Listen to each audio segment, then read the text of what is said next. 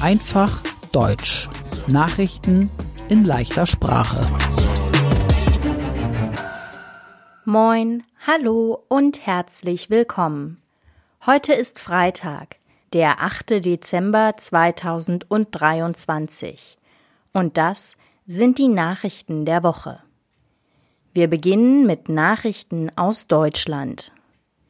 Die PISA-Studie kommt alle vier Jahre.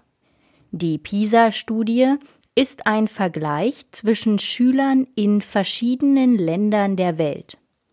Die neue PISA-Studie zeigt, die deutschen Schüler sind schlechter als in den Jahren vorher.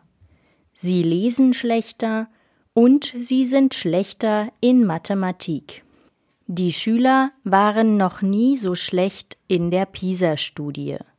Ein Grund können die Schulschließungen während der Corona-Zeit sein. Der deutsche Haushaltsplan für 2024 ist unklar. Im Haushaltsplan ist aufgeschrieben, wie viel Geld die Politiker in einem Jahr ausgeben dürfen und wofür das Geld ist.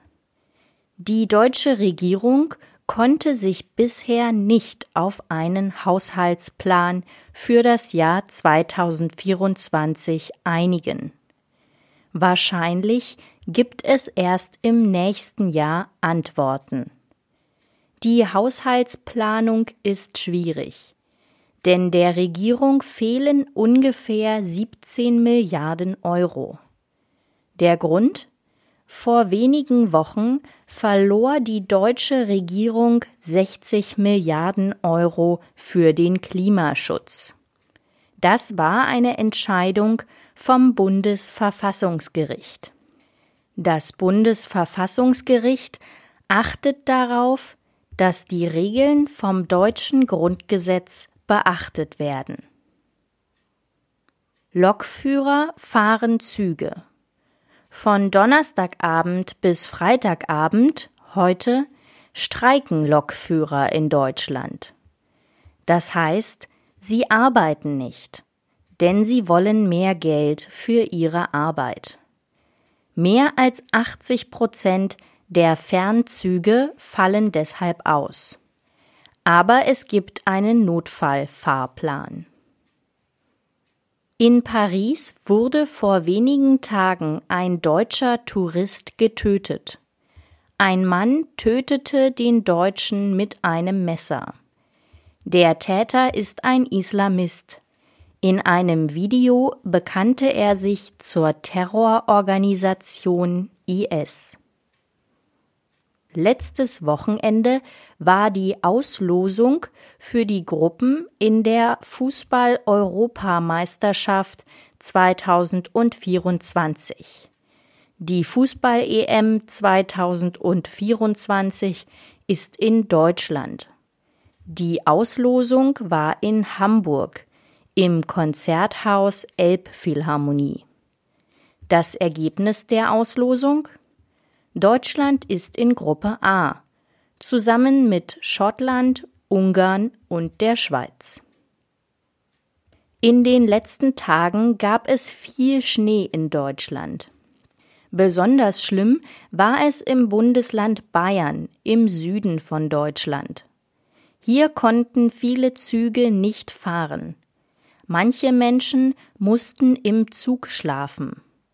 Der Bahnhof in München wurde gesperrt. Und auch der Flughafen in München wurde gesperrt. Flugzeuge konnten nicht fliegen. Viele Menschen in Deutschland sind gerade krank. Sie haben Corona oder eine Erkältung.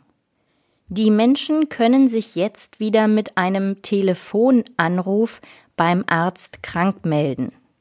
Das heißt, Sie müssen nicht zum Arzt gehen. Das war auch während der Corona-Pandemie möglich. Und jetzt die Nachrichten aus der ganzen Welt. Der Krieg zwischen Israel und der islamistischen Terrorgruppe Hamas geht weiter.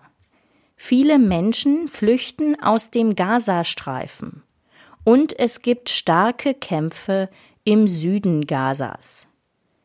Israels Armee hat die Stadt Chan Yunis umringt.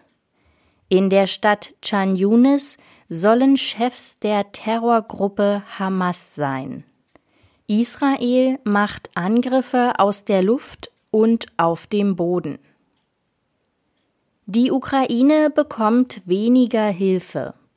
Seit Februar 2022 führt Russland einen Krieg gegen die Ukraine. Viele Länder gaben Geld und Waffen.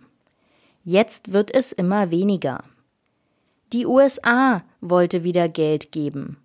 Aber der amerikanische Senat hat das Geld in dieser Woche blockiert. Der Senat blockierte auch Geld für Israel, weil die US-amerikanischen Politiker sich nicht einigen können. In Dubai ist die COP28. Die COP28 ist die Weltklimakonferenz. Hier treffen sich Politiker der Welt und reden über das Klima. Auch der deutsche Bundeskanzler Olaf Scholz war in dieser Woche in Dubai. Er möchte einen Klimaclub. 36 Länder wollen schon mitmachen.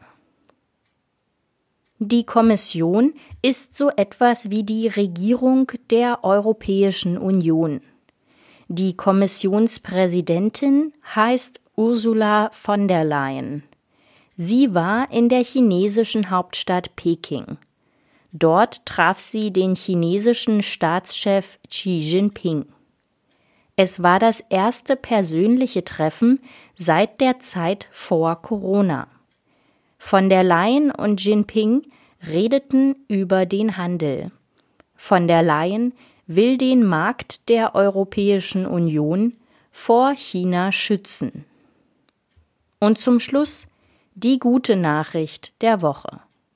Studierende in Deutschland sollen ab dem nächsten Sommer ein billigeres Deutschland-Ticket bekommen. Das Ticket kostet dann nur 29 Euro und 40 Cent. Es gibt drei Millionen Studierende in Deutschland. In den Show Notes finden Sie den ganzen Text dieser Podcast-Folge zum Mitlesen. Mein Name ist Annika Würz. Ich wünsche ein schönes Wochenende.